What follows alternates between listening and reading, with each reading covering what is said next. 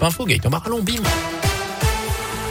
Et à la une ce vendredi, attention à ne pas perdre le nord. Les Verts sont à Lille pour ouvrir le bal de la 28e journée de Ligue 1 ce soir à 21h. Si la SS n'est plus relégable depuis sa victoire face à Metz dimanche dernier, elle n'est pas encore sortie d'affaire. Loin de là, avec un point d'avance sur Lorient de Barragy, seulement trois petites unités devant Bordeaux et Metz, les deux. Les deux relégables. L'écart reste mince. Et les Stéphanois veulent donc ramener un résultat de Lille, le champion de France en titre. L'entraîneur Pascal Duprat d'ailleurs sorti la calculette alors qu'on s'apprête à disputer le dernier quart du championnat. Pour que ça sente bon, il faut gagner cinq fois encore. Donc euh, tant qu'on n'arrivera pas à ces cinq victoires-là, euh, ou le cas échéant, tant que mathématiquement nous ne serons pas maintenus, on ne peut pas se relâcher, on ne peut pas spéculer. C'est un sprint, euh, on ne peut pas se retourner. Tant que la ligne n'est pas franchie, moi je sais qu'on on veut mourir sur le terrain. Voilà, les Stéphanois ont envie de mourir sur le terrain, enfin l'expression. Nous, on veut tout donner pour, pour étendre la série et pour rivaliser dans un premier temps et montrer que notre équipe euh, se redresse. C'est important d'être dans la continuité. Lille SS, c'est donc ce soir 21h. Les Verts qui devront faire sans Masson, Crivelli, So, Amouma, Niagnon et tous blessés. Yakim Mangala est lui suspendu pour cette rencontre. Dans l'actu également, cette marche blanche organisée demain à Rouen, initiative de la mère d'Amélie, décédée l'an dernier à l'âge de 34 ans, tuée de plusieurs coups de couteau par son ex-conjoint à. Ce dernier a depuis été placé en détention provisoire. Selon le progrès, il a été mis en examen pour meurtre sans préméditation. Il pourrait être jugé l'an prochain. Le rassemblement est prévu demain à 10h30 devant la mairie de Rouen.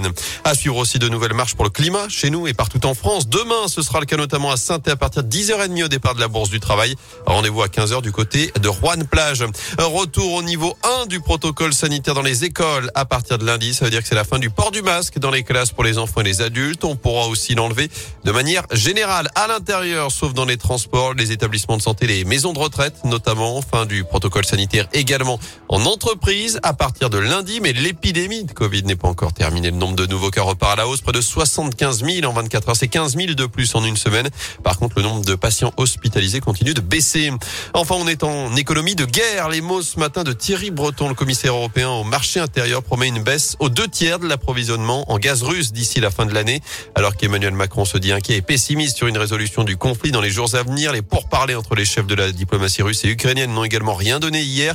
Kiev qui accuse d'ailleurs Moscou d'avoir attaqué un couloir humanitaire permettant le ravitaillement de la ville de Mariupol.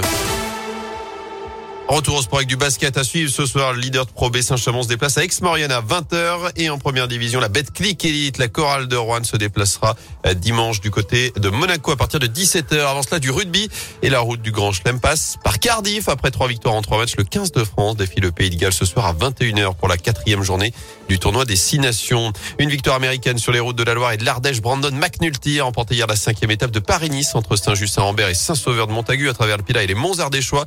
Le Slovène Primoz Roglic endosse le maillot jaune de leader. Sixième étape aujourd'hui entre le Vaucluse et les Bouches-du-Rhône entre 213 km pardon entre Courtaison et Aubagne avant l'arrivée finale après-demain à Nice. Et puis deux nouvelles médailles d'or pour l'équipe de France aux Jeux paralympiques à Pékin après Maxime Montagioni ce matin en snowboard. Le porte-drapeau Benjamin Davia a été titré en biathlon longue distance, son deuxième sacre après celui en ski de fond. Ça fait donc désormais neuf médailles pour les Bleus dont six en or.